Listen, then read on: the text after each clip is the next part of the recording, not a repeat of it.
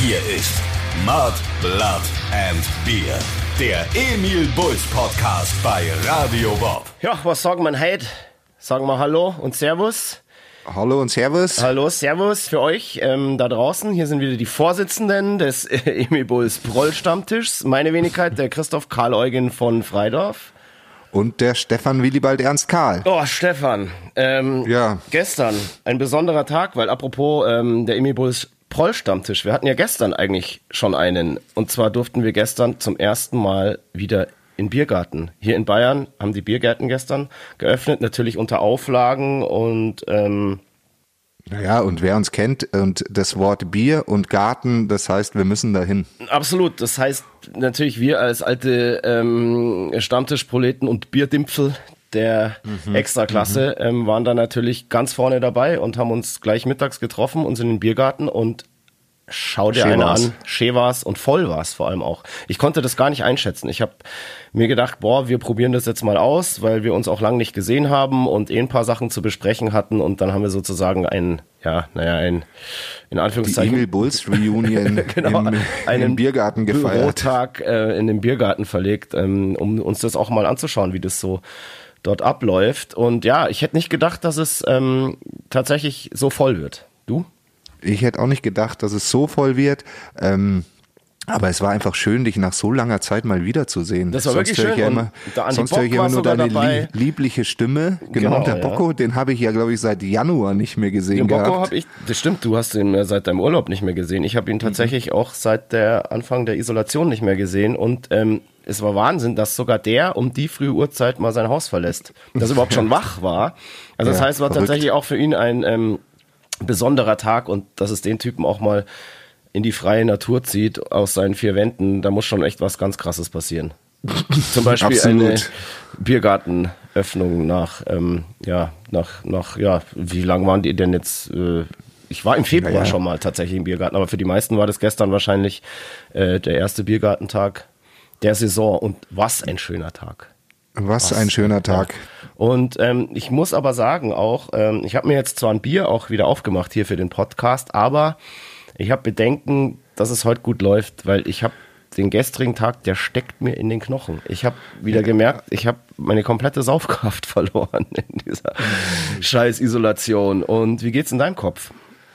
Ja, ich war ja vernünftig. Ich habe dich ja um 7 Uhr dann äh, eine Stunde vor offiziellen äh, Ladenschluss quasi verlassen. Ja, ich bin aber Aus- auch um halb acht nach Hause gegangen. Ihr seid auch nach Hause gegangen. Ja. Aber du hast noch was getrunken daheim. Ich habe daheim dann noch was auf dem Balkon getrunken, ja. Weil es ist so Ja, schön, weil ich war halt so angefixt und ich habe mir das auch gedacht. Das Ja, ist jetzt ja. eine total abgefahrene Situation, weil ähm, die Leute, die Zeit haben jetzt gerade noch, die gehen halt mittags schon im Biergarten und um 8 Uhr abends, wenn sie dann alle so richtig on fire sind, müssen sie raus, also werden sie rausgekehrt. Äh, wo gehen die denn dann alle hin? Also da muss Ja, ja, irgendwie ist- noch weiter feiern. Ja, irgendwie, irgendwie ist das nicht so ganz durchdacht, glaube ich, das ganze Konzept. Vor allem bei so einem schönen Tag wie gestern und vor allem der Abend war ja auch noch schön und warm. Ja. Also ich gehe davon aus, die haben sich dann alle noch ein paar Bierchen bei der Tankstelle geholt oder so. Naja, ich fand, ähm, das, du warst ja der Erste von uns, der da war. Äh, und wir wussten dann schon, was auf uns zukommt, weil du uns ähm, mit den neuesten News halt versorgt hast, während wir unterwegs waren. Und ähm, an dieser Stelle sollte man vielleicht noch erwähnen, dass bei uns in Bayern die Biergärten so mit den Biergärten im Rest der Republik wenig zu tun haben, denn bei uns sind die so groß, dass da teilweise an die 10.000 Leute reinpassen. Und das sind dann bei halber Besetzung natürlich immer noch 4.000 bis 5.000 Leute. Und gestern so im Durchlauf waren die dann sicher auch da, würde ich sagen. Äh, ja, der Biergarten äh, war eingezäunt ähm, und es gab einen Haupteingang, an dem man sich registrieren musste. Und als man dann drin war, ja, mal keine Ahnung, am, am Tisch selber, äh, es wurden, wurden eigentlich nur alle, jeder zweite Tisch genutzt, so zwecks dem Abstand.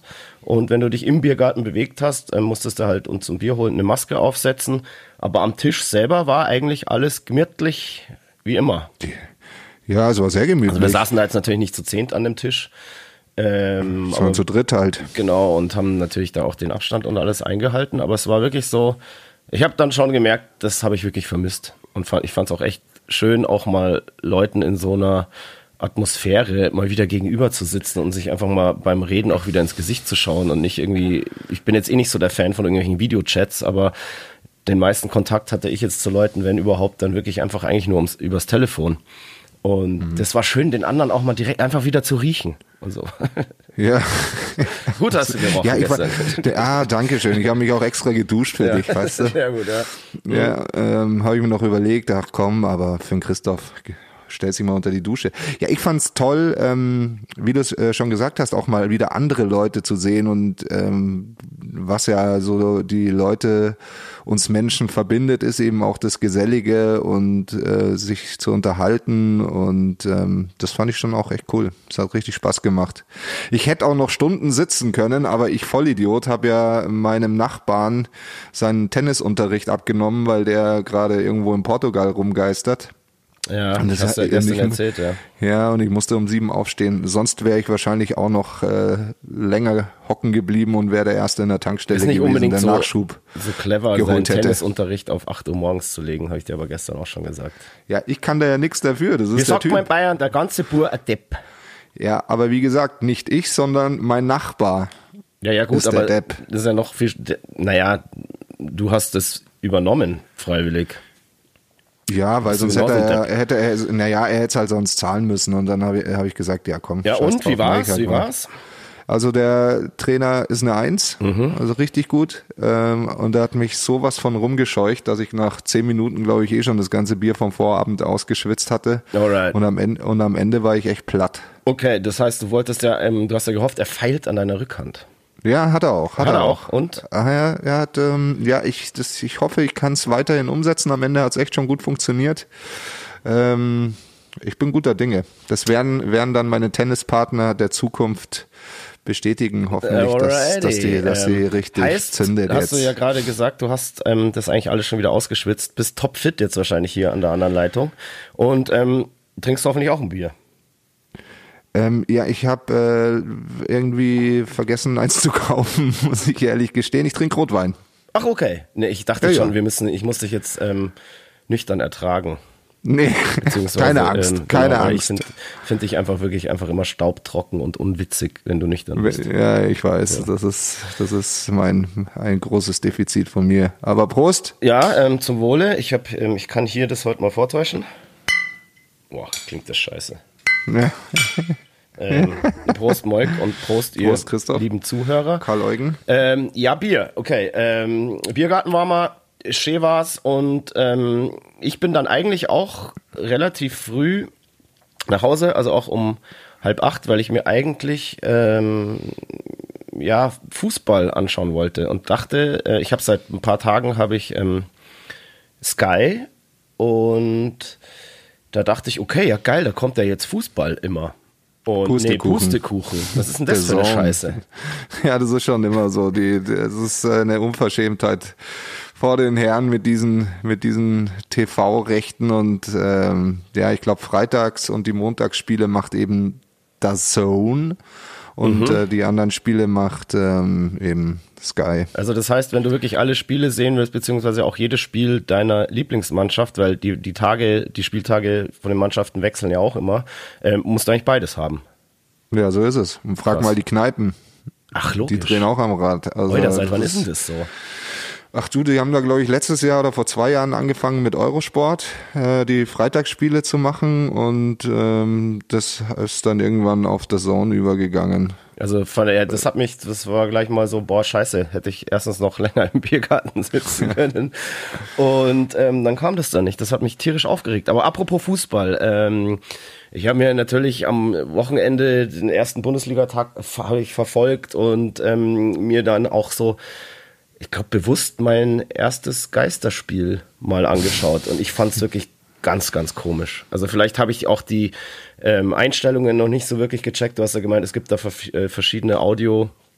Modi, die man da nutzen kann. Ähm, ich hatte irgendwas, da hast du eigentlich nur, ja, so, boah, so kaltes Hallen im Stadion gehört von irgendwie drei Hanseln, die da irgendwie auf der Bank ähm, applaudieren und so weiter. Und ich fand das so richtig, es war so ganz ungemütlich. Ich habe mir fast überlegt, ob ich den Ton ausmache, weil das so, da, das war so eine, ich, ich, war so ein kalter Sound und das hat mir irgendwie so diese schöne, warme Stadionstimmung einfach total verdorben. Ähm, habe ich dir gestern aber eigentlich auch schon erzählt. Und du hast gemeint, ähm, du findest das voll interessant, ähm, weil es gibt anscheinend einen, einen Tonmodus, da hört man die Spieler wirklich ähm, plären und ähm, sagen, was, was, das, was die so auch für, für Ansagen machen und so weiter. Also ich muss ja sagen, meine Lieblingsmannschaft hat erst am Sonntag gespielt und ich habe äh, mir aber natürlich am Samstag ähm, auch alles angeschaut, also in der Konferenz. Ja. Ähm, und ich, ich finde es äh, natürlich ähm, grausam, ja, anders kann man es nicht sagen. Ähm, das äh, ja ist halt eben keine Stimmung, keine Atmosphäre. Aber ich habe dann bei meiner Lieblingsmannschaft festgestellt, wenn ich das ganz laut gemacht habe, dass man eben die Spieler auf dem Spielfeld hört ja. was man sonst, was man ja sonst eigentlich nicht so so macht. Und ähm, erstens ich hört man dann die ganzen Spitznamen, die sie untereinander haben. Und Jetzt zweitens hört man. Äh, lass mal ein paar vom Stapel. Was was hast du denn da so naja, naja, jetzt nichts Konkretes. Oder willst du deine Mannschaft nicht verraten? Doch, das weiß ja jeder. Ich meine, dass wir der Todfeinde beim Fußball du sind du als Dortmunder und ich bin, ich bin so ein, ein bin so ein richtig assi ja, Bayern-Fanschwein, ja. ja. absolut. Schon immer. Kann ich nichts dafür, ist mein Vater schuld. Ähm, Wie bist du, ja, bist du tatsächlich ähm, da hineingeboren worden in diese in Nee, weil Elend. mein Vater, nee, mein Vater ist eigentlich 60er. Ach, dein Dad ist 60er? Okay. Ja. ja, das ist das ist auch wirklich lustig, weil ich kenne ja deinen Dad und ähm, der schaut auch nicht aus wie ein typischer Bayern-Fan. Das, das passt nicht zu dem. Nee, wie gesagt, der ist 60er, ähm, aber er hat mich mit einer befreundeten Familie zusammen ähm, halt zu einem Bayern-Spiel eingeladen. Beziehungsweise ich glaube, die befreundete Familie wollte gehen und dann hat mein Vater gesagt, ja gut, dann gehe ich mit dem Bur ins Olympiastadion und schauen wir, mal, äh, schauen wir uns halt die Bayern an. Und äh, seitdem bin ich halt tatsächlich ein Roter. Ja, ich bin ein Schwarz-Gelber. Und ich habe mir das tatsächlich ja selber ausgesucht so ein bisschen. Ähm, ich wurde da weder reingeboren, ähm, noch gibt's in meiner Familie, glaube ich, irgendwelche anderen Dortmund-Fans. Äh, ich habe mir einfach damals, als ich beim SV Pullach, wo wir beide ja zusammen auch gespielt haben, ja. in der F-Jugend einfach einen Verein in der Bundesliga gesucht, der dieselben Vereinsfarben hat wie der SV Pullach. Und das war halt eben nun mal schwarz-gelb. Und ja, da habe ich mir dann den BVB ausgesucht, die damals, glaube ich, noch in Uhu-Trikots gespielt haben. Das fand ich auch total cool. Der Mit Frank, Frank Mill und Genau, so. genau. Das war schon richtig. Ja, das sind geile Matten, die Typen. Da genau Panini-Alben und so weiter. Ähm, oder in den Duplo-Alben. Irgendwie so Hanuta, irgend so ein Scheiß war das ja, da ja, drin. Hanuta so war das damals. Und ja, habe ich mir den BVB äh, ausgesucht. Hatte lange nichts zu lachen. Aber irgendwann ähm, ging es wieder rund. Ging's naja, wieder ich, kann rund mich erinnern, ich kann mich noch an ein DFB-Pokalfinale erinnern. Das muss so 89 gewesen sein. Du als BVB-Fan musst es natürlich besser wissen.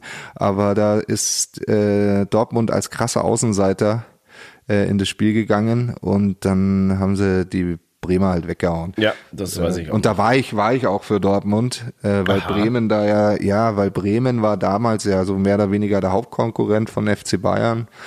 Und die Dortmunder waren eigentlich immer eher im ja, Mittelfeld oder ja, ja. Letztere, letzteren Drittel, bis dann, ähm, bis sie dann diesen DFB-Pokal gewonnen haben. Und ich glaube, da hat sich dann für den Verein viel geändert, weil dann in den Anfang der 90er, ich so 92, 93, glaube ich, sind die ja dann richtig äh, steil gegangen. Aber wie gesagt, das musst du eigentlich besser wissen. Aber was ich noch ähm, eben äh, gut fand, was man gehört hat, war so, wer so die Kommandos in den Spielen mhm. gibt und wer am meisten redet und so, was man in, davor irgendwie eben nicht so mitbekommen hat. Und das fand ich mega interessant. Aber wie gesagt, äh, wer ist es denn bei euch?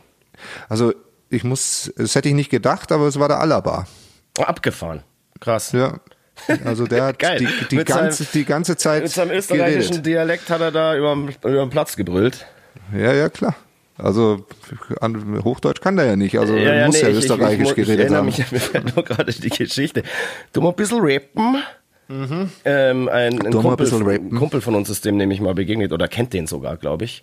Und der den, war ja. mit einem Kumpel da und dann, ähm, der Alaba ist anscheinend irgendwie ganz großer Hip-Hop-Fan und hat mit seinem Kumpel dann ja, den weiteren Tagesablauf geplant und hat dann vorgeschlagen, komm, jetzt gehen wir ein bisschen rappen. Gehen wir ein bisschen rappen. Haben sie sich wahrscheinlich. Aber der hat ja eigentlich so eine total tiefe Stimme. Ähm, da, da, da mal ein bisschen rappen. rappen. Genau. Und da haben sie, wahrscheinlich, haben sie sich wahrscheinlich irgendwo die nächste Tonne gesucht Feuerchen gemacht und haben da ihre Skills Ja. ausgepackt. Ja. Geil. Ich glaube, ich glaub, sein Kumpel ist der Friseur, der neben diesem Laden ist, den wir meinen. Ach, krass, okay. Ja, ja. Da äh, So. geht der immer einer aus.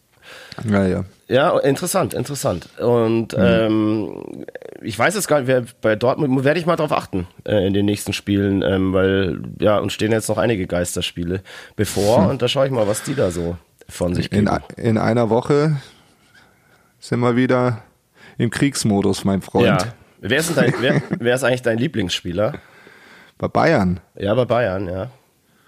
Naja, ich hab's, ich glaube, ich habe es in der letzten Pod Podcast-Folge gesehen, ähm, äh, gesagt, ähm, dass mir äh, die Spieler eigentlich so ziemlich auf den Zeiger gehen, weil die Ja. alle viel zu viel Kohle verdienen und äh, immer die gleichen Antworten etc. Und oh, eigentlich regen die mich die Spieler eher auf, als dass ich da jetzt sage, oh, ich bin mega Fan von denen.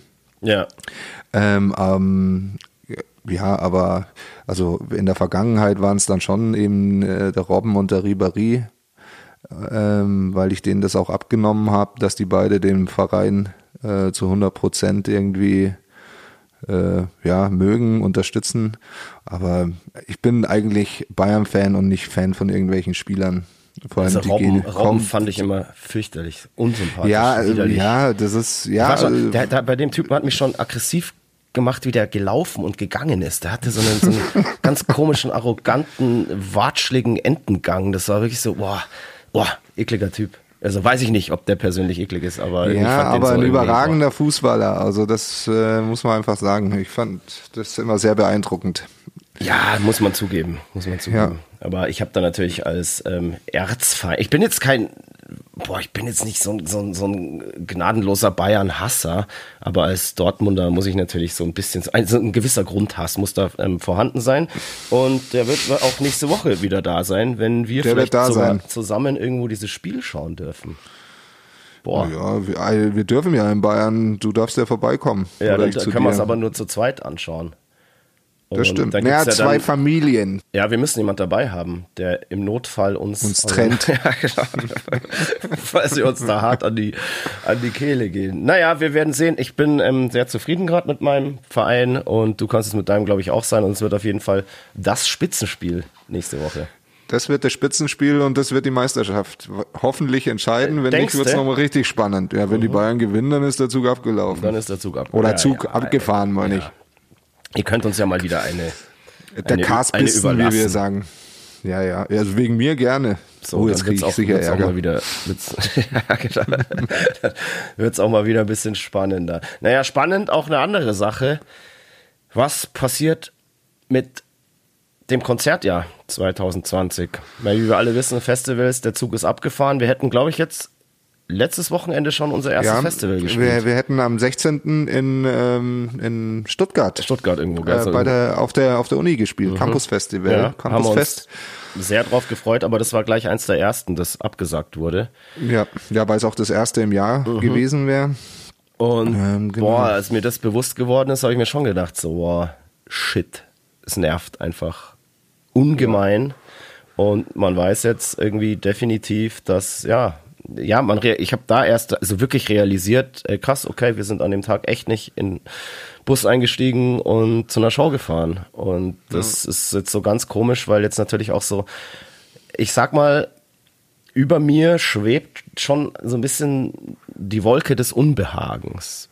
Auch was so unsere Absolut. Tour im, im Herbst angeht. Das ist gerade so ein richtig ekliges Gefühl, weil das so eine Ungewissheit, die herrscht. Es gibt keine wirklichen Ansagen. Du merkst jetzt zwar, es gibt viele Lockerungen, ähm, die auch funktionieren. So zum Beispiel wie auch ähm, gestern diese Biergarteneröffnung, finde ich, hat fantastisch ähm, funktioniert und auch ähm, ja, auch da so, ähm, du hast einfach eigentlich da viel weniger Kontakt und viel mehr Abstand zu den Menschen als in jedem Supermarkt. Auch wenn du es Bier Ja, holst. fand ich auch. Also das ist, glaube ich, echt eine, eine safe Sache, wie die das da machen und wie die Leute sich Ja, auch und die Leute halten. halten sich an dem Mundschutz und Genau, äh, also beim war jetzt Anstehen etc. Ich habe da niemanden irgendwie gesehen, der da irgendwie aus der Reihe getanzt ist und jetzt dachte, er muss jetzt irgendwie hier ja, gegen irgendwas ähm, hier verstoßen. Das war alles total gesittet und cool und Den Aluhut aufziehen. Genau. Und naja, ähm, da steigt natürlich dann schon auch die Hoffnung, wenn man sieht, dass so Sachen ja funktionieren und auch wieder gelockert werden, dass wir zumindest im Herbst das Glück haben, unsere Tour spielen zu können. Weil wenn wir die nicht spielen können, also dann ist es erstmal dieses Jahr einfach so hart für den Arsch und ähm, Und das im Geburtstagsjahr? das im Geburtstagsjahr. Und naja, ich, wir wollen ja auch arbeiten am Ende und Spaß haben mit unseren Fans. Und wenn uns das dieses Jahr komplett verwehrt wird, dann ist das wirklich ein ganz, ganz dunkles, trauriges Jahr.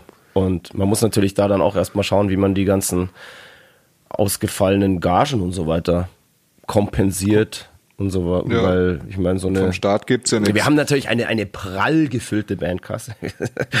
Aber die Reserven, ähm, die reichen jetzt ja auch nicht bis in die Puppen und in alle Ewigkeit.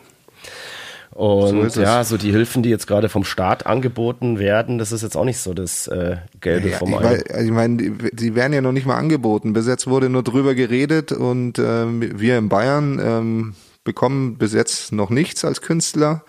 Das hat zwar der Ministerpräsident irgendwie angekündigt und versprochen, aber bis jetzt, ich habe extra vor, vor dem Podcast heute nochmal ähm, gegoogelt und ge ge geschaut, ob es jetzt wenigstens schon einen Antrag gibt oder so, aber gibt es immer noch nichts. Naja, naja ich meine, ihr Künstler, die da draußen mithören, falls es welche tun, ihr wisst, wovon wir reden und ich glaube, die anderen können sich auch da ein bisschen in die Situation reinversetzen. Jeder ist ja irgendwie davon betroffen und Künstler. Ja, ja. genau. ähm, das ist, geht, geht, gilt ja nicht nur für unseren Berufszweig. Irgendwie, das trifft ganz viele ganz böse und ähm, für mich ist es einfach, das, das wirklich tatsächlich das Schlimmste ist erstmal wirklich einfach keine Konzerte spielen zu können. Da geht's mir jetzt erstmal gar nicht so um die Kohle und um, um die Existenzangst und so weiter. Klar, schwebt die irgendwie mit, aber so dieses, das, wir, wir haben es in einem Podcast, in dem vorigen, glaube ich, auch schon gesagt, wir haben seit 24 Jahren gab es keinen Sommer, in dem wir nicht gespielt haben. Wir haben uns nicht mal irgendwie ein, ein Sabbatical genommen in all dieser Zeit. Wir Noch haben, nicht, nee. Nee, noch nicht. Und das, und das wird jetzt auch nie wieder passieren, Das wird weil wir dieses nie- Jahr kompensieren Genau, müssen. genau, ja voll. Da kann man nicht sagen, so nach dem 25. Jahr, geil, im 26. halten wir uns jetzt mal ein bisschen zurück, sondern nee, jetzt müssen wir noch mehr Gas geben. Aber wir werden natürlich so schnell wie möglich das, so viel Konzerte wie möglich wieder spielen und mit, mit unseren Fans feiern. Und ich, ich glaube auch, dass den Leuten das auch massiv fehlt. Und ich, man hat ja gestern auch gemerkt, ähm, vor irgendeiner Videokonferenz zusammen zu saufen und zusammen zu sitzen, kann lang nicht das ersetzen, was man dann im Biergarten hat, wenn man einfach zusammen sich gegenüber sitzt an einem Tisch und ähm, auch mal so richtig schön inbrünstig mal wieder so, so anstoßen kann und so weiter. Das Ja, ein, ist ja herrlich, ein herrliches, herrlich. ein herrliches Gefühl. Ein naja gut, ähm, wir, wir sind auch jetzt hier nicht die großartigen Jammerlappen, wollen nicht jammern, es geht alles irgendwie weiter und wir sind guter Dinge, dass wir uns im Herbst auf unserer ja, 25 to Life Tour, unserer Jubiläumstour zum 25-jährigen Emi Bulls Geburtstag, alle sehen und dann feiern, bis die Schwarte kracht. So muss der Plan sein Absolut. und nicht anders. Genug gelabert jetzt von hier Corona, Bier und so weiter. Wo, auf, wobei auf Bier ähm, werden Kommen wir sicher noch öfter zurück. noch zurückkommen in diesem Podcast. Es ist mir eh aufgefallen, ähm, ich glaube, wenn man diesen Podcast anhört, die Leute denken einfach wirklich, wir saufen nur. Ach, Es geht eigentlich, glaube ich, zu 90 Prozent immer nur um Bier und irgendwelche Saufgeschichten und ähm, Wir haben doch überhaupt hey- keine schlimmen Saufgeschichten erzählt. ja eben, die werden ja immer noch schlimmer jetzt, aber wir haben schon, Naja, schon viele, viele erzählt, aber keine Ahnung, Mai, so sind wir halt. Ja. So. Wir haben nichts anderes gelernt in diesem Business. Wir haben nichts anderes gelernt, als über Bier zu sprechen und Bier zu konsumieren und dem Bier zu huldigen. Ähm, aber du hast ja heute zumindest mal einen Rotwein. Das ist ja so ein bisschen, nicht ganz so prollig mehr. Ach du, so wie ich ihn trinke, ist es schon noch prollig. Ja, okay, ich weiß. Du hast ihn im, im, im Maßkrug wahrscheinlich, oder? ja, na klar. Ja, alles gut, alles gut. Im Stiefel. Ja, ja. Gestern noch mit Champagner im Biergarten sitzen und heute den Wein aus dem, Bier, Genau. aus dem Bier. Alles klar. Genau. Das ist eine Lüge. Ich habe Russenmast getrunken. Ja, das kann jetzt jeder behaupten. Ich habe es gesehen. ist auch wurscht. Du bist schon so, so ein Shampoos-Heini ab und das macht dir schon Nee, Spaß. Gar nicht. Ich mag so Prickel, ne, Prickelzeug überhaupt nicht. Ja, eben, aber du, du wirst mag- gerne damit gesehen. Das ist ja das Nee, Schlimme. Du magst es nicht, aber schmückst dich damit. Also, wer hat sich mit dem Zeug die Hände gewaschen? Ja, Also Hände gewaschen. mal- oh ja. Aber auf die, auf die Geschichte. Das dauert noch, das dauert noch ein bisschen. Ähm, da sind Ja, wir ja. In unserem Emibuls Zeitstrahl noch nicht angekommen. Apropos Emibuls ähm, Zeitstrahl und Chronologie. Ähm, wo sind wir eigentlich gerade? Ich glaube, wir, Naja, haben wir haben immer noch Tour im Jahr gemacht. 2001. Wir- Ich glaube, seit drei Folgen sind wir schon im, im Jahr 2001. Ja, deswegen kürzen wir das jetzt ab. Also wir, also was heißt kürzen es ab? Ähm, Das dauert sind, noch ein bisschen. Letzte, das dauert noch ein bisschen. Ja, Wir, ich glaube, wir haben ähm, sind stehen geblieben, als wir das Video zu Take On Me aufgenommen haben. Und dann, zwischen Konzerten und dann die Tour fortgesetzt haben. Genau. Und die Tour war dann auch irgendwann vorbei. Es war eigentlich, glaube ich, so für die erste Tour eine recht erfolgreiche Tour auch. So Ich glaube, wir, wir konnten das gar nicht einschätzen, weil für uns das ja alles total neu war. Wir haben ja erzählt, wir sind mit dem Sprinter losgefahren und dann mussten wir auf Nightliner umsteigen und oh, die Kosten und bla und blub. Aber ähm, wir konnten das, glaube ich, nicht einschätzen, ob das für einen Newcomer ähm, in Anführungsstrichen dann eine erfolgreiche Tour war. Aber, aber, aber es war uns auch damals, glaube ich, so wurscht, weil wir alles so aufregend fanden und ähm, das Gefühl hatten, dass es erfolgreich war. Hast du das noch auf dem Schirm, ob wir, also nach dieser Tour, ob da dann so ein bisschen Kohle auch auf dem Bandkonto war? Oder war das so Ja. mehr oder weniger so ein, weiß nicht, Also ich Tropfen auf weißen Stein? Ich habe keine Ahnung. Ja, ich habe ich, normalerweise ich habe damals, stellt sich damals hat das vor, Management, Management ja noch die Geschäfte geführt. Ja. Ähm, ich glaube, dass da ein bisschen was hängen geblieben ist.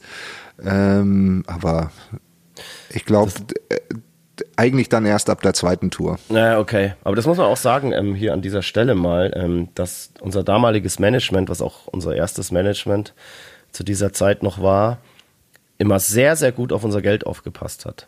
Das stimmt. Und Das stimmt. wir auch dadurch, glaube ich, gelernt haben, bandintern mit unseren finanziellen Ressourcen immer sehr, sehr gut Haus zu halten. Und wir uns eigentlich von Anfang an immer so, ja, Ein kleines nicht- Taschengeld. ein kleines Taschengeld irgendwie ausgezahlt haben und, und immer an der, an der richtigen Stelle auch gespart haben und so weiter.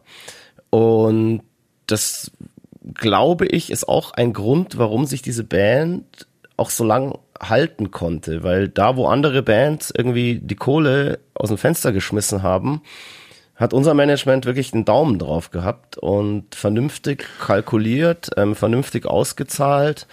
Ja, sie Und- haben uns, uns halt quasi das äh, immer auskalkuliert und vorgelegt und wir konnten dann entscheiden. Also Genau, aber es Das, war nicht äh, so, dass das, das, das, ja, wie es bei anderen Bands eben war, so, hey, jetzt haben wir so und so viel Kohle auf dem Konto, ähm, jetzt wird alles ausgezahlt und wenn man dann wirklich mal was braucht, ist nichts mehr da und das hat vielen Bands oder bricht vielen Bands natürlich auch dann irgendwann mal das Genick. Also wir hatten da immer was auf der hohen Kante und ähm, konnten so unsere, ja, unser künstlerisches Schaffen ähm, nicht unbedingt sorglos, aber ähm, ja, souverän ähm, nebenbei irgendwie laufen lassen.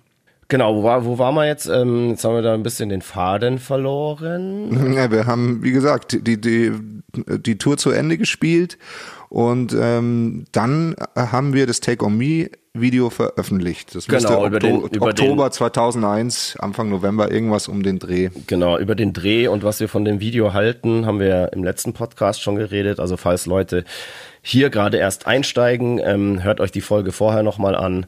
Da erzählen wir nämlich, wie dieser Videodreh war und ja, wie wir das Video finden, persönlich. ähm, nämlich richtig, richtig scheiße. Und damit ging dann eigentlich so das ganze Drama dann so ein bisschen weiter, weil dieser Song und das Video, die wurden dann, das wurde irgendwann natürlich auch veröffentlicht. Und das war, glaube ich, Ende Oktober dann, 2001 Müsste Ende Oktober kam dann da sein. eben die Single raus. Wir hatten den Song aufgenommen, ähm, wieder mit unserem Produzenten, dem Wolfgang Stach in Köln. Schon im, ja, äh, wann war denn das? Äh, während der Festivalsaison im August war das. Sowas. Und ähm, ganz interessant vielleicht ähm, für Leute, die da so ein bisschen soundversierter oder künstlerisch versierter sind. Ähm, diese Take On Me Version hat damals ähm, der Stefan Glaumann gemischt, ein ähm, Sound Heini aus Stockholm, der unter anderem ab der Mutterplatte, glaube ich, alle Rammstein-Platten gemischt hat. Bis auf die Die letzte. aktuelle nicht mehr, oder? Nee, die aktuelle hat er jetzt nicht mehr gemischt, aber ich würde mal sagen, liebe Rammsteiner, bei der nächsten Platte geht wieder zurück zum Stefan, weil das fand ich irgendwie persönlich so ein bisschen knackiger. Natürlich jetzt auch die neue ähm, Super Sound kann man nicht motzen, aber ähm, der Glaumi, der hat da einfach, ähm, der hat halt diesen Rammstein-Sound auch einfach so, so perfektioniert und ähm, ja, hat auch für meinen Rammstein-Moment eigentlich gesorgt, weil ich, war nie so ein krasser Rammstein-Fan. Ich habe das auch ehrlich gesagt wirklich am Anfang gar nicht so verstanden. Ähm, und bei der Mutter, bei der Platte, hat es bei mir dann einfach Klick gemacht. Und da hat eben auch dieser Sound dazu beigetragen, weil der einfach so unfassbar geil war. Und den wollten wir natürlich auch haben. Dann, ähm, das konnten wir uns mit Take On Me tatsächlich erfüllen. Und ähm, hat der Stefan auch eine, eine mega Arbeit gemacht. Und das war alles cool. Ich finde ja die Version und so weiter, das ist auch eine, eine, sagen wir mal, eine Coverversion, die kann sich schon hören und sehen lassen. Ähm, nur wie gesagt, wir haten das Video halt selber einfach total ab und wie ich gerade schon gesagt habe, das Drama begann dann eigentlich erst, als dieser Song veröffentlicht wurde, weil normalerweise müsste es halt wirklich so sein, überall wo das Video läuft, bist du stolz, wenn du das irgendwie siehst und hörst. Ähm, aber bei uns war es dann eher so, beziehungsweise bei mir, dass ich mich immer irgendwie versteckt habe, weil es mir so peinlich war. Ich weiß nicht, wie, wie das bei dir war, aber ähm, ich, ich habe mich einfach in Grund und Boden geschämt, wenn das irgendwo lief. Und das lief halt leider einfach sau viel und sau oft überall und du konntest dem eigentlich überhaupt nicht entfliehen.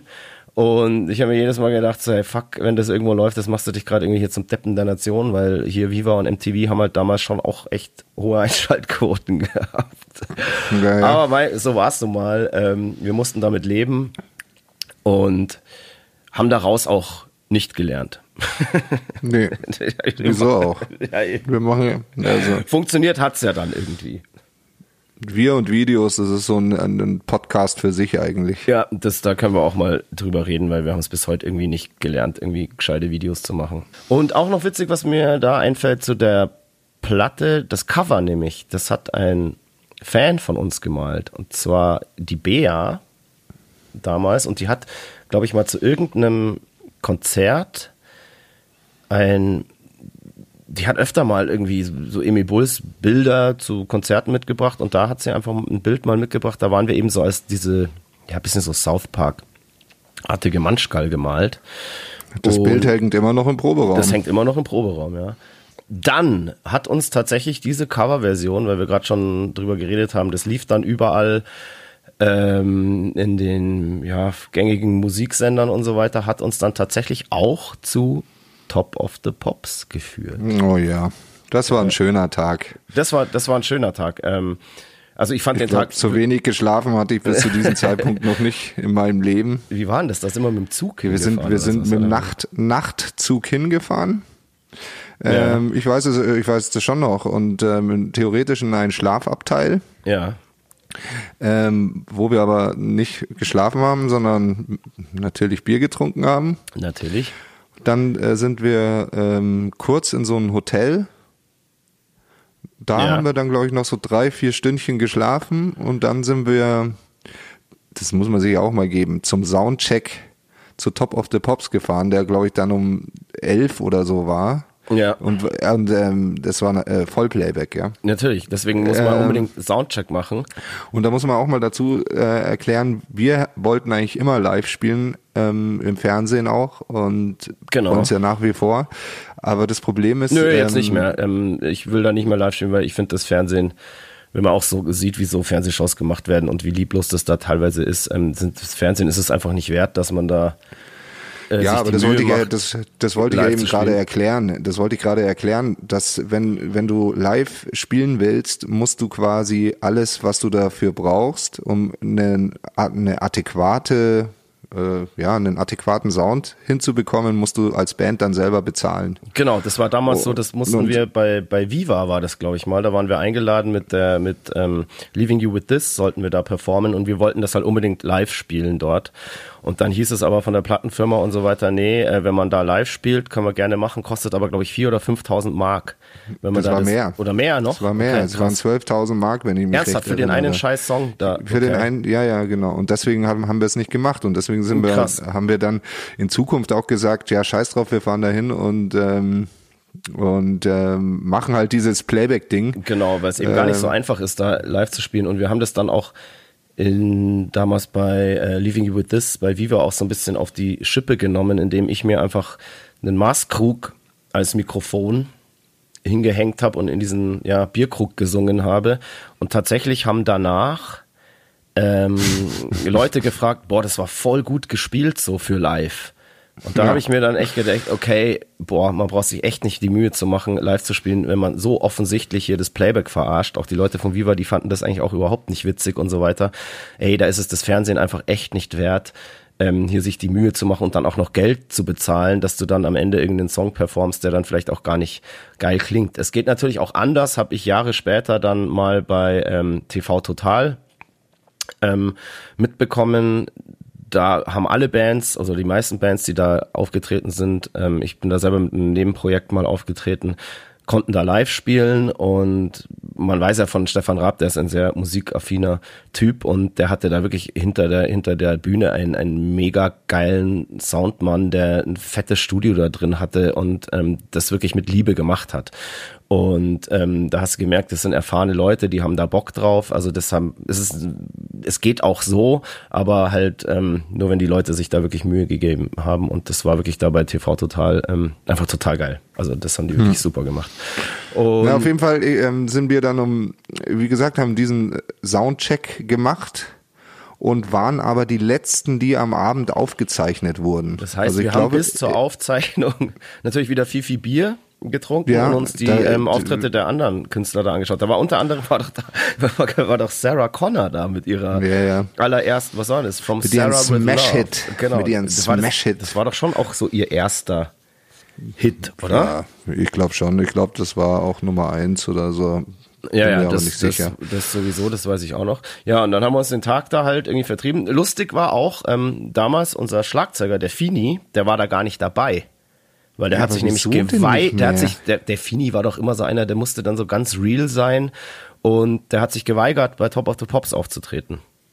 Ach so war das. Das weiß ich gar ja, nicht Der mehr. hat sich geweigert, der hat gemeint, sowas macht er nicht. Ähm, weißt du, so, das war auch so ein bisschen prall, weil das hat am Ende auch gar keiner gecheckt und damals gab es ja auch noch gar nicht die coolen Social Media Sachen, wo man sich dann so als real und cool verkaufen konnte und so, hey, wir boykottieren das. Das hat sowieso keiner mitgekriegt, so, ob er jetzt da ist oder nicht und deshalb sieht man auch, ähm, wenn sich Leute das anschauen, da hockt am Schlagzeug ein Typ, der sich, der einen schwarzen Hoodie auf hat und sich die Kapuze ganz tief ins Gesicht gezogen hat. Und der äh, ist ein Kumpel von uns gewesen, das war damals der Nico. Ein wirklich herausragender Drummer, mit dem ich auch dann viel in so Side-Projects gespielt habe. Und ja, der mimt da den Fini, weil der Fini zu real war und daheim geblieben ist und sich geweigert hat. Gab da, glaube ich, auch riesen Stress damals mit unserem Management, weil die haben das überhaupt nicht verstanden. Uns anderen war es irgendwie wurscht, weil wir gesagt haben, hey, fucking hell, geil, so eine Trash-Show, das erlebst du auch nicht alle Tage, da fahren wir gerne hin. Und Einmal haben wir es erlebt. einmal haben wir es erlebt. Muss, ja. muss man mitnehmen.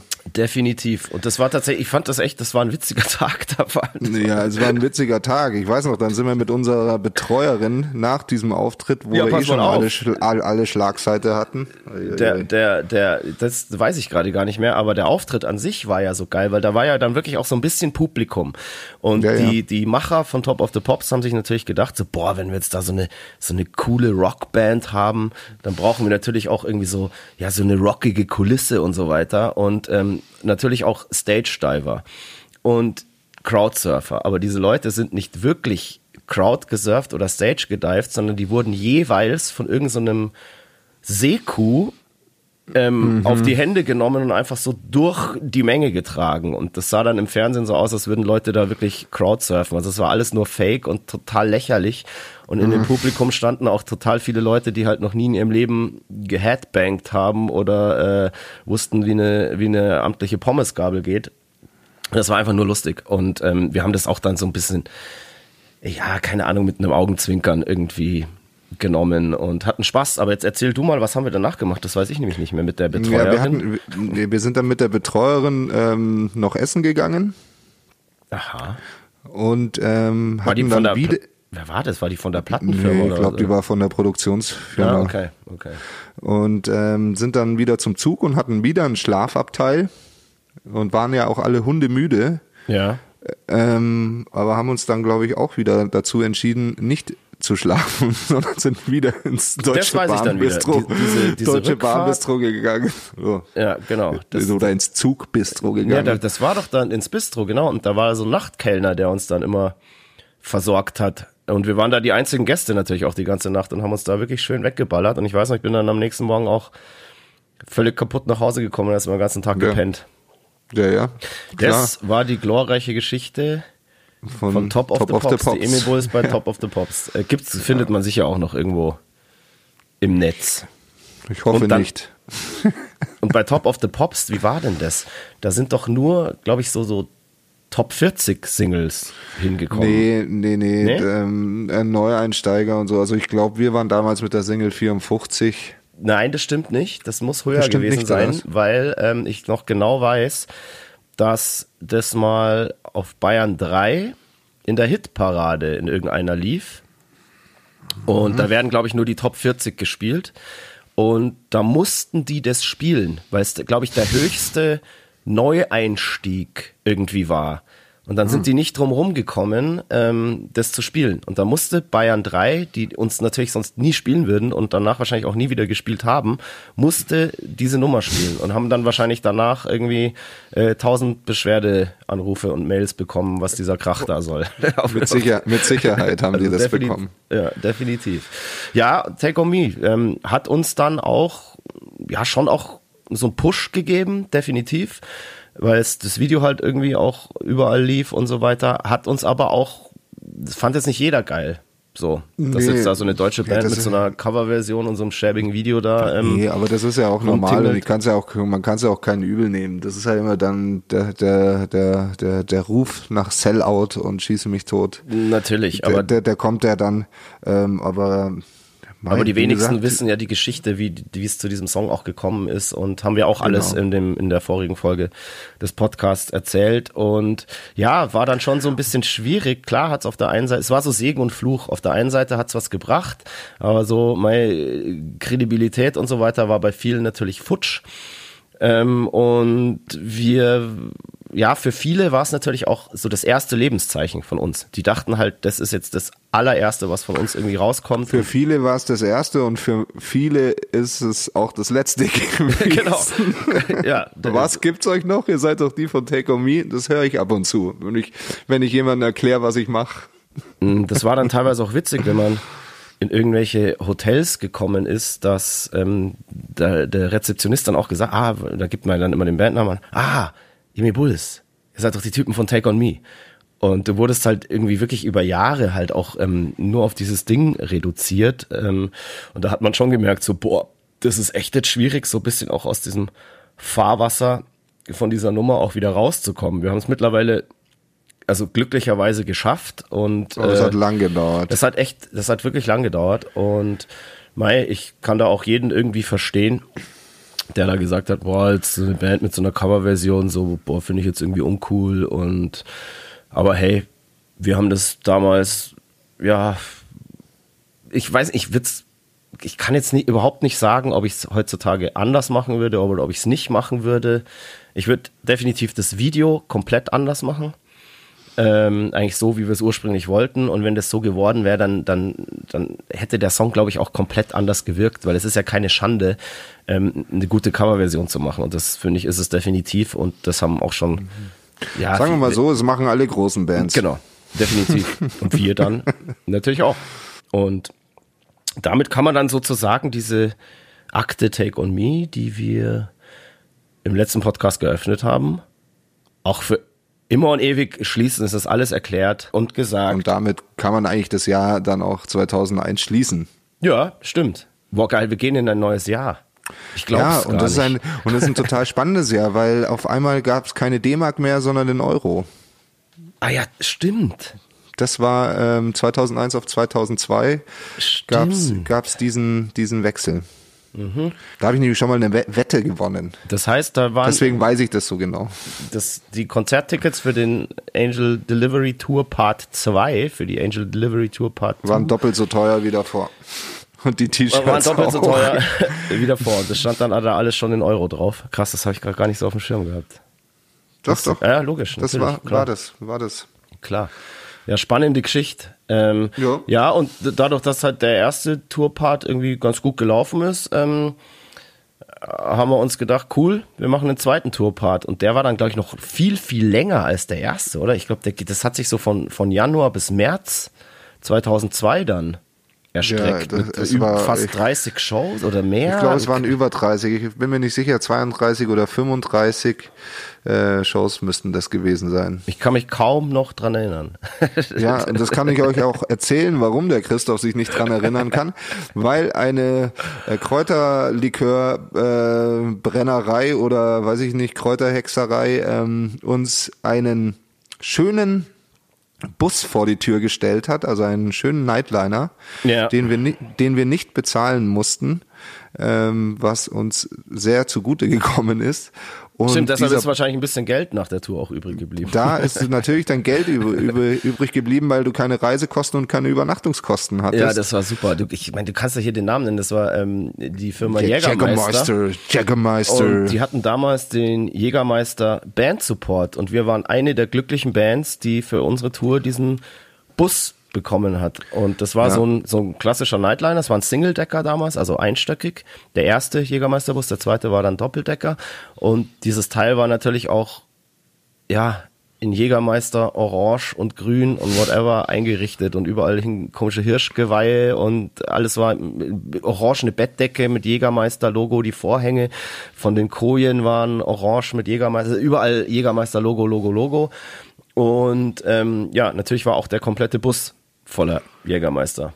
Nicht nur das, ich meine, Jägermeister hat auch noch einen Typen mitgeschickt. Ja, diese, da war so ein Abgesandter dabei. Timo hieß der, glaube ich. Ja, stimmt. Krass. Und Timo, war, und diese Abgesandte, ich glaube, der sollte ein paar Fotos machen, ein bisschen filmen und wenn Jägermeister aus war, musste der Bus zur Tankstelle äh, fahren, anhalten und neuen Jä Jägermeister ähm, aufladen. Und das Schlimme an dieser Geschichte ist, dass wir damals im, noch eine sehr kleine Band waren und immer, es war immer zu wenig Bier, immer. ja. Und wir diesen Jägermeister in mit sämtlichen äh, Softdrinks oder Lebensmitteln getrunken haben, die wir in die Finger bekommen haben. Weil pur war es irgendwann nicht mehr zu ertragen. Ähm, also ich glaube, das Schlimmste war Jägermeister mit Milch. Jägermeister Milch haben wir erfunden, wir haben Jägermeister Bier erfunden, wir haben aber auch Jägermeister Bull erfunden. Und das ist ja dann tatsächlich wirklich so ein, so ein Szenedrink geworden. Und ich bin mir ziemlich sicher, dass wir den erfunden haben und dass eben dieser Abgesandte von Jägermeister der Firma dann ähm, das gesteckt hat und dann haben die das gleich auf den Markt gebracht. Ja, So, weil er das gesagt ist eine hat, schöne die- Geschichte, lassen wir mal Die so stehen. Bulls fanden am besten Jägermeister mit Red Bull gemischt. So, wie heißt Ja, das jetzt? was Flying sonst? Hirsch oder irgend so ein Scheiß nennt man das Ja, doch. Die hat wahrscheinlich 10.000 für Jägerbomb. Genau. Und ja, wie gesagt, es war fürchterlich. Wir haben dieses, haben das mit allem gemischt und Trinkt man gerne in Ischgl.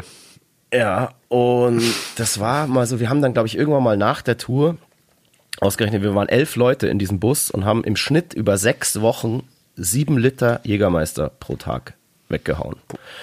Und ich weiß es noch, irgendwann war es so, die, die, wir hatten dann den Jägermeister natürlich auch in, in allen ähm, Formen und Farben an Bord. Und irgendwann hinten in der Lounge im Nightliner hat sich irgendwann jeder einfach, da gibt's auch diese Spender, wo die kleinen Fläschchen drin sind, wo dann, was weiß ich, 20 so kleine Fläschchen drin sind, hat es einfach hinter sich so mit Gaffer an die Scheibe getaped, dass man gar nicht mehr aufstehen musste, sondern einfach nur noch hinterlangen musste und ähm, ja, sich den Jägermeister irgendwie so reinballern konnte. Also wenn Und- ich jetzt dran denke, es ist schrecklich. Wird- wird's dir schlecht? Da, da lall ich, da lall ich gleich. Ja, so, definitiv. so schlimm und war das, das. haben wir ohne Scheiß, das haben wir sechs Wochen Tour, haben wir das durchgezogen. Und ähm, dementsprechend hat das natürlich auch körperlich und geistig. Du, ich weiß, du, ich weiß noch, wie ich nach der gezerrt. Tour mal wieder in meinem eigenen Bett geschlafen habe Ja. und ich glaube eine Woche kalten Schweiß ausgeschwitzt habe, Ja. weil ich so auf Entzug war. Ja, definitiv. Ähm, also es hat sich nur also, keiner äh, getraut zuzugeben. ja. Das war, war richtig, richtig. Das war fürchterlich. Und dann, und dann saßen ja. wir da, da, jede Nacht nach der Show und es gab kein gescheites Bier und wir haben dann immer Jägermeister trinken müssen. Ich habe echt nichts, ich habe nach dieser Tour, glaube ich, ein paar Jahre lang einfach kein Jägermeister getrunken mehr. Das glaube ich einfach nicht. weil doch, Ah, nee, äh, nach dieser, jetzt kam ja dann die nächste Jägermeister, ja, stimmt. Oder nach dieser äh, Zusammenarbeit mit Jägermeister irgendwann einfach ein paar Jahre mal Pause, weil es, es ging einfach nicht. Ich konnte es nicht mehr sehen. Mir ist schlecht geworden, wenn ich den Namen nur gehört habe. Aber ähm, mittlerweile geht das wieder. Und ich mag das Getränk eigentlich, wenn es kalt ist, ähm, mag ich das auch ganz gern. Nur wir haben das natürlich auch dann lauwarm und äh, boah, das war, das war krass. Und das halt über so einen langen Zeitraum. Und dann saßen wir immer hinten in der Lounge. Jeder hatte halt diesen Spender hinter sich und vorne auf dem Tisch stand wahrscheinlich, standen wahrscheinlich noch zwei riesen Literflaschen und so weiter. Und wir saßen da und hatten die ganze Zeit nachts, abends, ähm, wenn wir da zusammen saßen, Helge Schneider Masken auf, die wir von mhm. unserer Plattenfirma bekommen haben. Das war irgendwie so, so ein Promo-Gimmick äh, ähm, von Helge Schneider und das waren so Helge Schneider Pappmasken. Und dann saßen da hinten in dieser Lounge, ja, was weiß ich, fünf bis zehn Typen, wo jeder völlig dicht war und ähm, jeder dieselbe Fresse hat. Also dich hat immer Helge Schneider angeschaut. Und das war so beängstigend teilweise, dass man echt so einen Psychofilm gefahren hat, weil äh, dann hast du irgendwie nochmal eingekifft und so weiter und dann war das echt, das war also wirklich diese damalige Tour, ich nenne es gerne durch den Bus auch Nächte in Orange. Ähm, das war schon, also das war, das war hart. Also und da waren wir auch, glaube ich, echt so am Zenit unserer Saufkraft. So, ich meine, wir waren da Anfang 20 und so weiter und da ging das alles los und da haben wir jede Party mitgenommen. Ähm, jede Flasche geleert und wie gesagt, der, der Abgesandte von Jägermeister war am Ende dann eigentlich wirklich ja auch dafür da, dass immer Jägermeister in diesem Bus ist und kaum war der leer, musste der Busfahrer halt an der, äh, an der Tanke anhalten und dann musste das zur Not halt mit der Jägermeister-Kreditkarte ähm, an der Tanke gekauft werden, das was halt da noch ist. Damit in diesem Bus halt immer Jägermeister ist, dass das auf den Fotos zu sehen ist und so weiter. Und ähm, an unsere Gesundheit hat dabei niemand gedacht. Wir als nee. allerletztes. Verklagt die. genau. Da stand nicht drauf, dass man das nicht so viel trinken soll. Achso, das war's. Da war kein Warnhinweis drauf, genau. Mhm. Auf jeden Fall war es eine sehr, sehr intensive Tour. Ich ja, glaube, wir hatten da mal so zwölf Konzerte am Stück oder irgendwie sowas und wo alle echt auf dem Zahnfleisch nur noch gegangen sind. Ich weiß äh, es noch, ich glaube, das, das Härteste war dann, wir haben eines Tages auf Tour einen Anruf gekriegt ähm, mhm. von unseren Kumpels, den ähm, Sportfreunden. Die haben damals in Hamburg ihr Video zu einem Kompliment gedreht und die haben uns angerufen und haben gefragt, ob wir in dem Video mitspielen wollen. Da haben wir gesagt, ja, logisch, natürlich sind wir dabei. Wann ist es? Ja, morgen. Und ich weiß gerade nicht, wo wir waren, in welcher Stadt. Ich weiß nur noch, wir mussten von der Stadt nach der Show, drei von uns, Fini, Chrissy und ich, mit irgendeinem Nachtzug auch direkt nach der Show über Nacht nach Hamburg fahren, um dann am nächsten Tag bei diesem Videodreh dabei zu sein. Und ich musste, glaube ich, dann auch ja, direkt am Drehort auch noch eine Strophe, dann noch einsingen. Dann haben wir dieses Video gedreht. Das war, äh, hat echt Spaß gemacht. Ähm, das Video kennen die meisten wahrscheinlich. Und da war auch hier ähm, Kim Frank von Echt dabei. Und war noch irgendwas da? Nee, so, ich weiß ich, erinnere mich jetzt gerade nicht mehr, ob da noch irgendeine prominente Gestalt drin vorkommt, weiß ich nicht.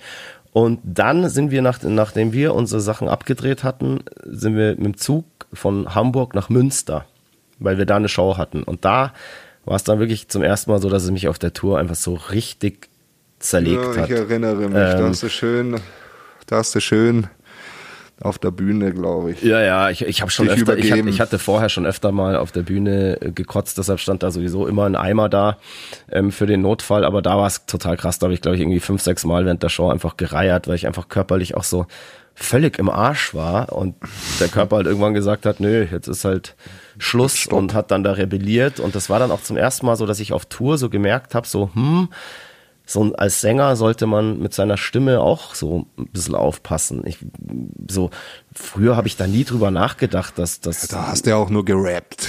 Ja, ja, ja, genau, da habe ich nur gerappt, oder? Und ähm, da war das zum ersten Mal so, dass halt auch meine Stimme dann irgendwie zicken gemacht hat. Und ich weiß das noch, ähm, in Münster bei der Show hatte ich echt das Gefühl, als hätte ich irgendwie mein Hals hat so wehgetan und meine, meine Stimmbänder, als hätte ich irgendwie Glasscherben gegessen. Das war einfach fürchterlich und das war eben dann das erste Mal, dass mir bewusst wurde, so hey, fuck, ähm, so eine Stimme ist halt auch einfach nur ein Muskel und jeder Dauerlauf ist auch irgendwann mal vorbei. Nur das Problem war, glaube ich, da war noch nicht mal die Hälfte der Tour vorbei. Und ähm, das war dann ja so das erste Mal, dass ich mit, damit konfrontiert wurde, dass, dass so eine Stimme auch Zicken machen kann. Da habe ich vorher einfach überhaupt nie drüber nachgedacht und bin auch eigentlich nie wirklich in die Situation gekommen. Klar bist du im Studio auch mal so ein bisschen heiser, aber das geht dann auch schnell wieder weg. Aber wenn du da jeden Tag dann wieder draufballern musst, ja, kann sich das auch schon hinziehen und das geht dann natürlich auch in, in, in, in den Kopf und ähm, die Psyche wird komisch, weil du die ganze Zeit nur noch drüber nachdenkst, hey scheiße, ich muss ja heute Abend ein Konzert spielen, wie soll das gehen, wie soll das gehen?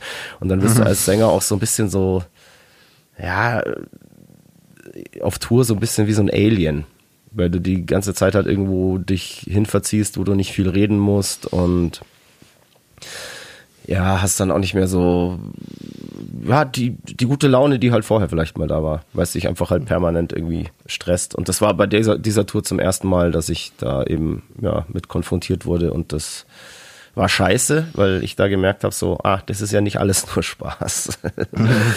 so, aber trotzdem, wir haben die Tour ähm, bravourös natürlich ähm, zu Ende gemacht und ich habe hab mich auch jetzt nicht unbedingt sagen, hart ähm, zurückgehalten wir hatten ja auch äh, wunderbaren Support dabei, nämlich Kung Fu. Ja. Ich weiß nicht, ob die noch jemand kennt. Ähm, das Lustige war, mir war, das war mehr oder weniger so ein bisschen so die Nachfolgerband von Selig. Ja, also das waren der, so arschgeile Mucker und ja, ja. so nette Typen. Also der, kann ich noch, wir haben sie immer Hobbits genannt. Die Hob ja, der Schlagzeuger war auch tatsächlich so ein, so ein Hobbit. Unfassbar geiler Schlagzeuger. Den gibt's aber immer noch. Der ist, glaube ich, immer so Studio-Drummer und so weiter und spielt hier und da mal in, in Bands. Und ähm, Mastermind von dieser Band war eben der Christian Neander, der auch ähm, ja sich für viele, also wahrscheinlich für alle, ja auch bei Selig wahrscheinlich der Mastermind war. Und ich bin eigentlich erst viel später dann ja, so Selig-Fan geworden. Die sind irgendwie so ein bisschen an mir vorbeigegangen, ähm, als sie eigentlich ihre Hochzeit hatten.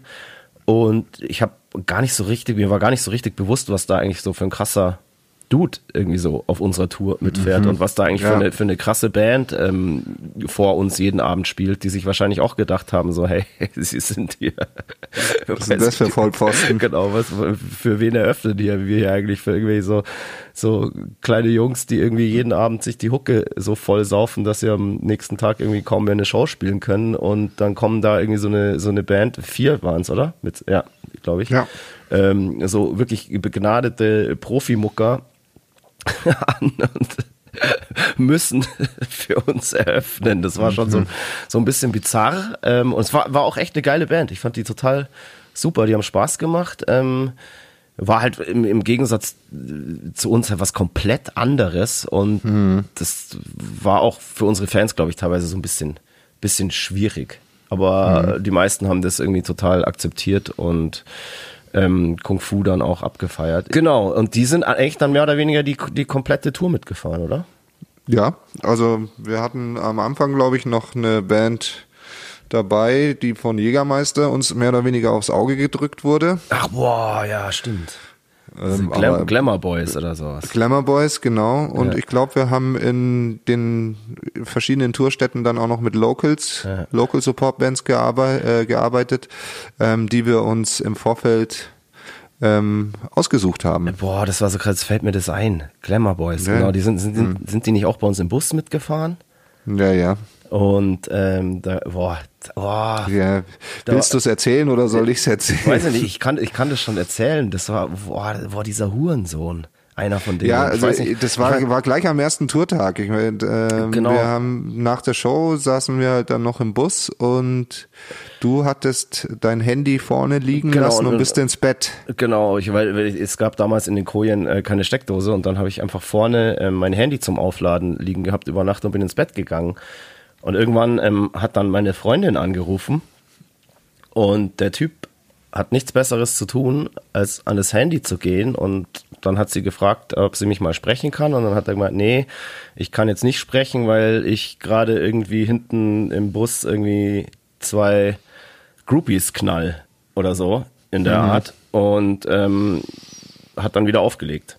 Und ich wache am nächsten Morgen auf, gehe zu meinem Handy und habe natürlich irgendwie zig SMS, hey, was geht ab, was geht ab, hey, äh, spinnst du? Und ähm, ja, da hatte ich was zu erklären. Ja, du standest in Bremen am Bahnhof, glaube ich, und wolltest ja, nach Hause. Also, ja, äh, vor, vor allem, das war dann echt so, also so, keine Ahnung, ich bin ja wirklich ein, also ich war so sauer auf diesen Typen und habe mir echt gedacht, sei, der soll von dieser Tour verschwinden und diese Band soll hier weg. Aber du kannst natürlich nicht wegen einem Deppen ähm, da die komplette Band bestrafen. Und dann war das echt so weit, dass halt ich wirklich gesagt habe, okay, hey, dann, dann fahre ich jetzt nach Hause und klär das. Und ähm, er hat dann aber auch, glaube ich, versucht, irgendwie hier das, irgendwie die, die Wogen da zu glätten. Ich weiß das auch nicht mehr genau, wie das war. Ähm, war einfach, das war einfach eine total absurde Scheißgeschichte. Und ähm, ist Ja, zum Glück ist- so in dieser Form auch nie wieder passiert. nie wieder passiert. Aber das Schöne war ja dann, weil du dann ähm, uns auch nicht hängen gelassen hast, Gott sei Dank, Ja. ähm, ähm, ist deine äh, Freundin ja dann mit auf Tour gefahren und es war irgendwie ganz nett. Ja, total, weil ich ihr dann natürlich auch zeigen wollte, dass das äh, natürlich alles Harmlos ist. harmlos ist. Und dann haben wir die mehr oder weniger die letzte Zeit dieser Tour gemeinsam dann in einer äh, Koje verbracht. Und Ja, ähm, schön eng. Das war, das war tatsächlich eng und äh, ja, jedem, dem ich das auch erzählt habe, äh, die waren immer so, was, du hast deine Freundin mit auf Tour? Boah, krass, das ist bei uns in der Band voll verboten, das ist ein totales No-Go. Und ich so, nö, meine Bandkollegen haben da überhaupt kein Problem damit und ich habe da auch Bock drauf und mir taugt es. Und ähm, es gibt tatsächlich Bands, bei denen ist es ein krasses Tabu, dass äh, die Mädels oder die Freundinnen mit, mit auf Tour kommen. Und das war es bei uns eigentlich nie, gell? Also da hat jeder mal sein, sein Mädel dabei gehabt. Und ähm, ich finde das auch immer total cool und ich mache das eigentlich bis heute so, dass meine Partnerinnen so oft wie möglich mitfahren. Weil das tut mir gut und ähm, Dann tut's allen gut. dem, dem Rest der Band auch, weil ähm, die sorgen immer für gute Laune. so. ähm, nee, bei uns ist das wird, wurde das eigentlich von Anfang an immer recht easy gehandelt, gell, mit unseren Mädels. Die durften, wenn sie Bock hatten, Ja, durften also sie die immer mit. meisten Mädels sind ja so schlau und kommen gar nicht mit, weil es ja so arschfahrt für die ist. Mhm. Na, das, man muss schon so sehen. Am Anfang war das schon so, da wollten sie mal alle mit. Auch gerade wenn wir halt auf ähm, großen Festivals gespielt haben. Und irgendwann haben wir dann aber gemerkt, ach krass, die kommen ja gar nicht wegen uns mit, sondern weil da irgendeine Band spielt, die sie halt geil finden. Ähm, Und dann ist es auch weniger geworden. es ist viel weniger geworden, weil, weil die halt eben auch ähm, gesehen haben, dass äh, dieser Touralltag äh, auch sehr, sehr öde sein kann. Und irgendwann Ja, vor allem, wenn wollten sie dann nichts eigentlich zu kaum tun noch hast. mit, da musste man sie dann immer überreden. Aber damals fand ich's cool. Ich habe ich hab da noch so Bilder im Kopf, wie wir da dann schöne Abende hatten. Ja, ja, vor allem, wir hatten, wir hatten ja da auch immer Mädels, die konnten sich da gut akklimatisieren und haben sich jetzt auch nicht, waren jetzt irgendwie keine Zicken, die dann irgendwie so, äh, wann, Nee, wann krieg ich die nächste Dusche und hier sind zehn stinkende Typen im Bus und so weiter, was ja definitiv so war. Ja. Ähm, weil damals auf den Touren, das weiß ich eben auch noch, da gab es noch nicht in jedem Club jeden Tag eine Dusche. Da war Nö, das schon mal so, nö. dass mal auch drei, vier Tage eben keine Dusche kam. Ja, aber dann ist man ja meistens zu einer Raste gefahren. Ähm, Und dadurch, dass sowas. wir so lang auch unterwegs waren, ähm, ja, konnte man auch nicht irgendwie regelmäßig mal Wäsche waschen daheim. Und für einen Waschsalon war man dann meistens zu faul oder hatte keine Zeit. Und wenn ich mich da so an Schneiders Bühnenklamotten erinnere, die dann Ich nachts immer zum, erinnern, das nachts war die zum. Trocknen immer im, im Nightliner-Gang Oh. hingen. Oh, äh, das schrecklich. War, also dagegen war ein Raubtier so äh, Käfig äh, ein Witz. Ja, Also es ist völlig, äh, völlig krass. Ich weiß, weiß überhaupt nicht, ähm, wie, was da, wie das ging.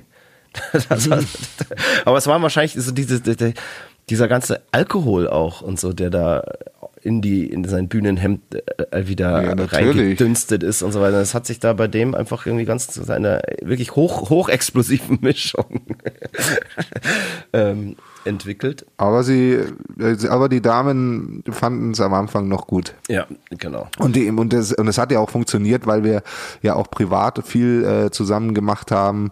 Und deswegen kannte man sich ja eh. Und das war für die, für uns dann ja auch so, ja, so, äh, es kommt eine Freundin mit, zwar deine Freundin, aber wir kannten sie eben Ja, alle ja, und, und ähm, abs, auch abseits der Band. Ja. Aber apropos, Das, und apropos deswegen hat es gut funktioniert, einfach, muss man sagen. auch apropos Frauen im Bus, ähm, du warst ja damals Single, glaube ich, immer eigentlich so mehr oder weniger, gell?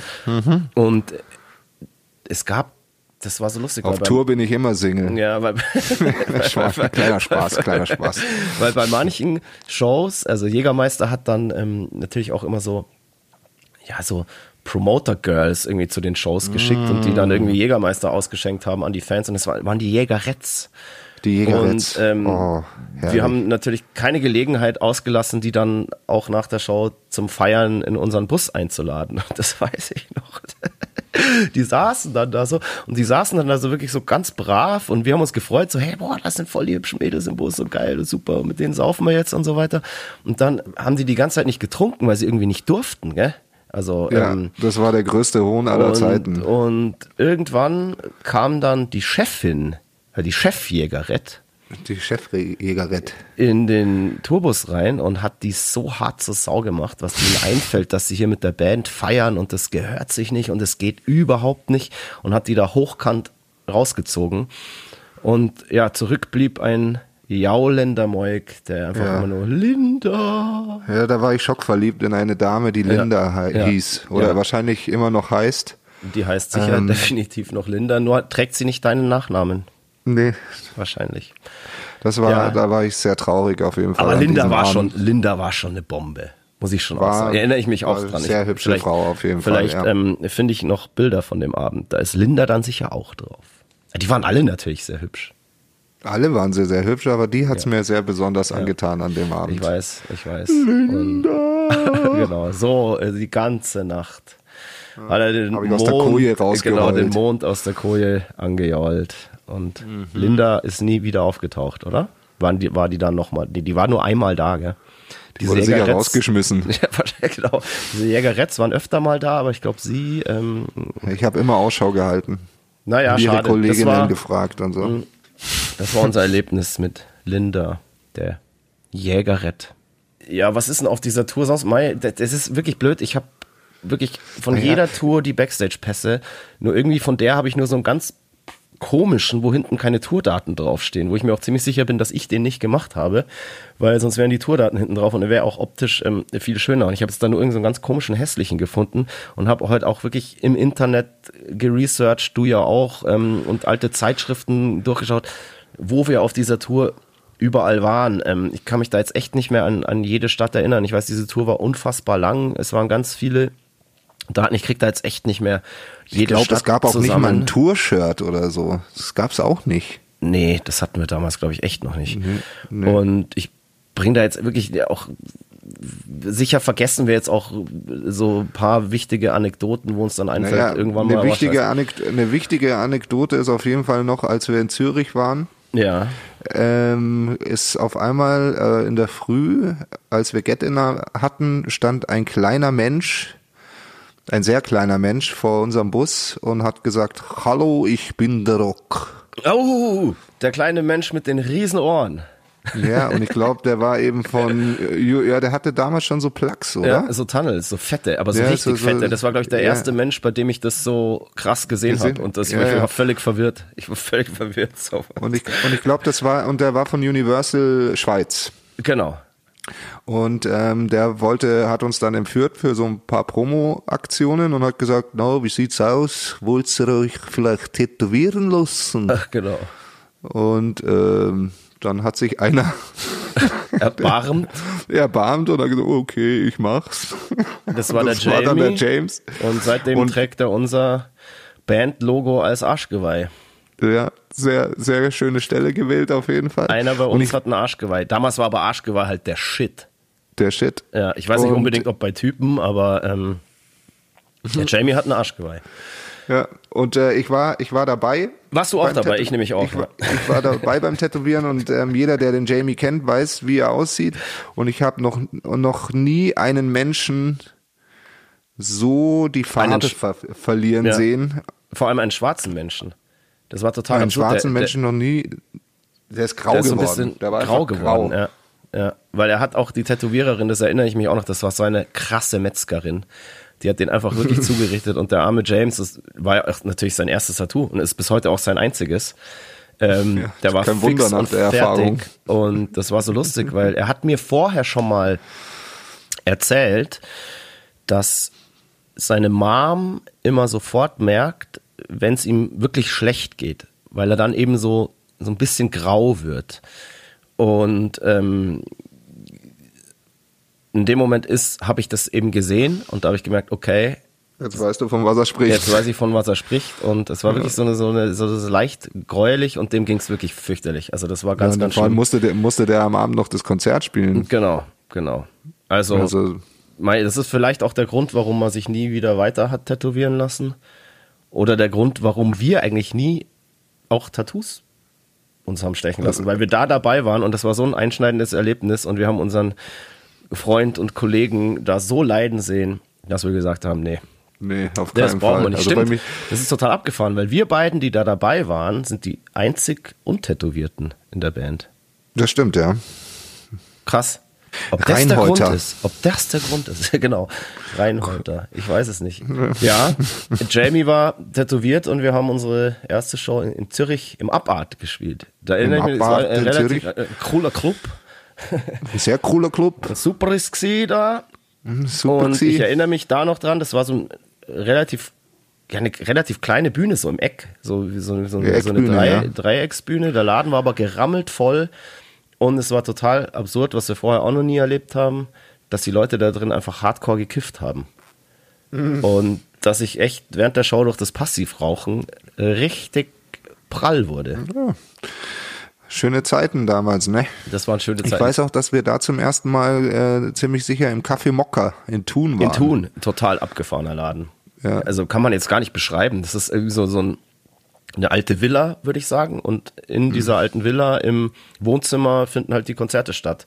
Und da ist der Beat- und Zeug, der Beat, Der genau. Beat, genau, der ist ein ähm, Sammler äh, vor dem Herrn und da ist jeder Raum in dieser alten Villa einfach total, ja, so, weiß ich nicht, so eine Mischung aus Kitsch und Antiquitäten irgendwie so geschmückt und auch im Essen, wenn das serviert wird und da legen die Schweizer immer sehr viel Wert drauf, dass man wirklich zusammen dann auch isst, da wird der Tisch gedeckt und so weiter, dann waren dann auch irgendwelche Plastikdinosaurier im Salat drin und so weiter. Also völlig, völlig war ganz verrückt. verrückt.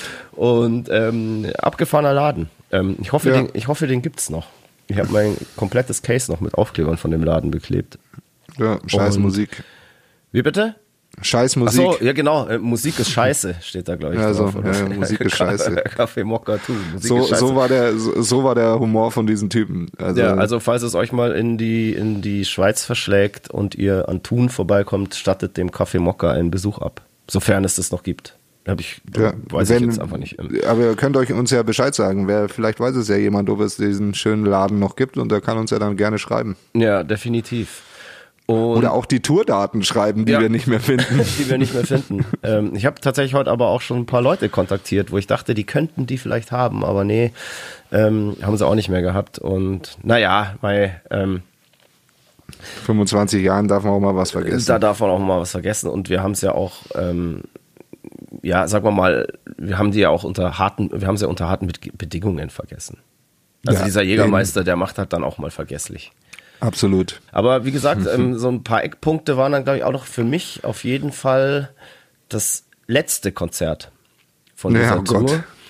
Weil das hat irgendwo mit mal Allgäu, Sonneck oder so hieß es, stattgefunden. Und ja, letzter Tourtag, äh, der Laden war bumsvoll, die haben gleich in den Laden viel mehr Leute reingelassen als überhaupt zulässig. Und da war eine Hitze da drin. Ähm, das ist echt, das ist scheppert. Also das war wie eine Sauna. Und da weiß ich noch, da wurden wir dann zum ersten Mal so wirklich bewusst Opfer von Tourstreichen. Das ist so die Crew einer Band oder ja, die Band auch selber ähm, stellt den anderen Bands und uns auch Streiche und das ist also, ja, am letzten Tourtag ist es halt. Da gibt's so Sachen, äh, haben wir dann selber auch mit anderen Bands gemacht. Alles, was mit uns schon gemacht wurde, ähm, haben wir dann natürlich auch bei anderen Bands vollzogen. Und bei mir war das so, ich erinnere mich dran, damals bin ich auf die Bühne gegangen und habe schon vom Backstage-Raum aus gesehen, da ist ein Handtuch über meinem Mikro. Und da habe ich mir noch nicht viel gedacht und dachte sogar, aha, unser Soundmann, der ist ja, der denkt ja voll mit, dadurch, dass, weil die Luftfeuchtigkeit in dem Raum so hoch ist, hat er äh, ein schützendes Handtuch über mein Mikro, damit es beim äh, Changeover äh, trocken bleibt. Weil da ist wirklich ohne Scheiß, da ist auch in den Showpausen und so weiter, ähm, in den Changeover zwischen den Bands, ist da wirklich einfach das Wasser schon von der, von der Decke getroffen. Und da dachte ich mir, aha, okay, cool, der schützt einfach nur mein Mikro. Und dann ging die Show halt los und ich gehe total cool zum ersten Song auf die Bühne und will, ja, total selbstbewusst und cool mein Mic graben. Und dann tue ich dieses Handtuch weg und dann ist statt dem Mikro einfach nur eine Banane auf dem Mikroständer drauf und so, okay, scheiße, was ist das jetzt? Und ich habe dann auch relativ lang gebraucht, bis ich mein, mein, mein Mikro gefunden habe. Das hat er halt irgendwo hinten dann hingelegt und äh, naja, ähm, das Publikum war verwundert, dass ich nicht anfange zu singen, weil es hat natürlich auch nicht jeder gecheckt, dass da jetzt eine Banane ist und ich gar nichts dafür kann. Ich war auch verwundert. Also Ähm, was war denn bei dir nochmal? Ach, ich weiß, ich weiß es bei diesem speziellen Konzert weiß ich es glaube ich gar nicht mehr. Ich weiß glaube ich, dass mein Topteil irgendwo unter der Decke gehangen ist und Äh, genau, dann halt diese sowas, Kla dann die Klassiker halt mit Mehl und ähm, Mehl in den Handtüchern, dass wenn man halt zum Salz im Wasser und Genau, äh, so also so Zeug halt. Also, eklig. Pfeffer auf den Becken und der Snare vom Ja, Schlagzeuger. Tabasco am Mikrokorb Tabasco am äh, Mikrokorb, genau. All das. Den fiesesten Tourstreich, der mal bei mir gemacht wurde, das war echt hart. Ich war so der Erste in der Band, der ähm, mit In-Ear-Monitoring gearbeitet hat. Und da hat mir dann unser Soundmann bei der letzten Show von Natur, ich weiß nicht mehr genau, welche Tour es war, einen anderen Song aufs Ohr gelegt, auf meine Ohrhörer, als den, den wir gespielt haben. Und das war noch, ähm, wir haben Leaving You With This gespielt und er hat mir Smash Like Rock'n'Roll aufs Ohr gelegt. Und das war so krass. Also das ging halt irgendwann gar nicht mehr. Ich habe es am Anfang überhaupt nicht gecheckt. So, hä, boah, was ist das jetzt? Äh, bin ich im falschen Song oder was ist da los? Ich konnte das überhaupt nicht orten, wo das jetzt irgendwie herkommt, dieser, dieser Hirnfehler auch. Und äh, das, ja, das, das war echt fies, weil da äh, bin ich dann, da musste ich abbrechen, glaube ich, oder so.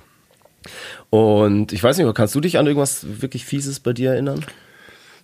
Nee, wie, ich glaube, Wodka halt in der Wasserflasche war, glaube ich, so das Grausamste, Boah, wenn du so, wenn du so einen ätzend. Ordentlichen Zug nimmst, weil du halt verdurstest. Ähm, ja, die, die haben ja damals dem Fini auch mal das Schlagzeug während dem Spiel einfach weggenommen. Genau. Und- und- genau, und beim so letzten Sachen. Song einfach irgendwie bei der Hälfte vom letzten Song angefangen, Schlagzeug abzubauen. ist auch so. wir, aber wir haben uns da mal revanchiert und haben, glaube ich, den Backlinern die, die Seiten von den Gitarren abgezwickt.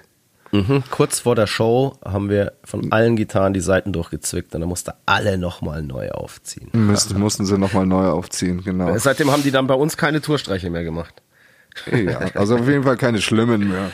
Nur Ja. noch schöne, wie gesagt. Ja, ja, ja, das. Auch, auch schöne, die in die Hose gegangen sind. Ich erinnere mich an eine Polonaise in Kaiserslautern, wo sie dachten, das wäre ultra lustig, aber die Leute haben, haben fanden es nur scheiße von denen. Ja, genau, das stimmt. Naja, also ähm, Tourstreiche werden natürlich auch bei uns nicht aussterben und ähm, wir werden unsere Supportbands bei, der, bei den letzten Shows definitiv weiterquälen. Ja, ansonsten, ähm, ja, wie gesagt, war eine sehr, sehr lange Tour, die wir dann tatsächlich auch überlebt haben. Und nach sechs Wochen sind wir nach Hause gekommen und sind, also ich bin da bewusst zum ersten Mal wirklich in dieses sagenumwobene, berüchtigte Tourloch gefallen. Tourloch gefallen, Also ja. wir kamen halt zurück nach sechs Wochen wirklich Halligalli und überall ist es laut und ähm, jeden Abend Party und Alkohol und so weiter. Und da war es dann tatsächlich so, du kommst nach Hause und liegst wieder im eigenen Bett und auf einmal ist alles still. Diese Stille war wirklich so die erste Zeit echt fast beängstigend. Ja, es war schlimm. Ganz, ganz komisches Gefühl. Ja, vor allem, weil du auch immer um, den, um die Uhrzeiten, also du hattest halt so einen harten, ganz anderen Rhythmus und auf einmal wurdest du so um 10 Uhr Abend total fit, Mhm. den ganzen Tag ultra müde und am Abend um 10 warst du dann total fit, weil du halt da auf der Bühne normalerweise gestanden bist die letzten sechs Wochen und du konntest, ich weiß noch, ich konnte nie pennen, nie. Also es hat immer ewig gedauert. Und wie gesagt, dann dieser kalte Schweiß, also es hat sicher so zwei Wochen gedauert, bis ich mich von dieser Tour erholt hatte. Und dann musste ich mit Schrecken feststellen, dass ich für den Alkohol auf einmal selber zahlen muss. Ja, genau. Oder bei mir war das auch total krass. ich habe mich eigentlich so gefreut, ach so, ja cool, die Tour ist ganz gut gelaufen und es kam irgendwie ein bisschen Kohle aufs Konto. Jetzt gehe ich mal so richtig schön einkaufen und im Supermarkt. Und ich stand in diesem Supermarkt und ich kam überhaupt nicht mehr klar, weil du wurdest irgendwie so, so, also, ja, sechs Wochen lang komplett bekocht und ich wusste überhaupt nicht mehr, was ich jetzt einkaufen muss, um mir irgendwie das einfachste Gericht zu machen. Das war mhm. total krass und das war so eine ganz komische Erfahrung, ähm, auf einmal wieder so selbstständig denken und leben zu müssen. Voll seltsam, ja. weil auf Tour, da, ja. musst, da musst du nicht viel denken, da musst du deine Show am Abend spielen und ähm, ansonsten ist halt der, der, der Tagesrhythmus ähm, auch immer total identisch. Das ist so täglich grüßtes Murmeltier mäßig so ein bisschen.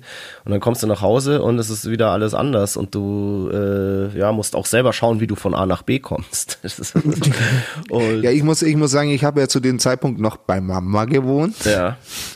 Also ich wurde theoretisch wurde ich, äh, obwohl meine Mutter da immer ein Augenmerk drauf hatte, dass ich sehr selbstständig bin etc. und so, äh, aber trotzdem wurde ich noch von Mutter bekocht. Also das, oh. äh, das war schon äh, nicht so schlimm für mich. Nee, ich, wurde, ich wurde, da gar nicht bekocht. Ich musste mich da selber drum kümmern.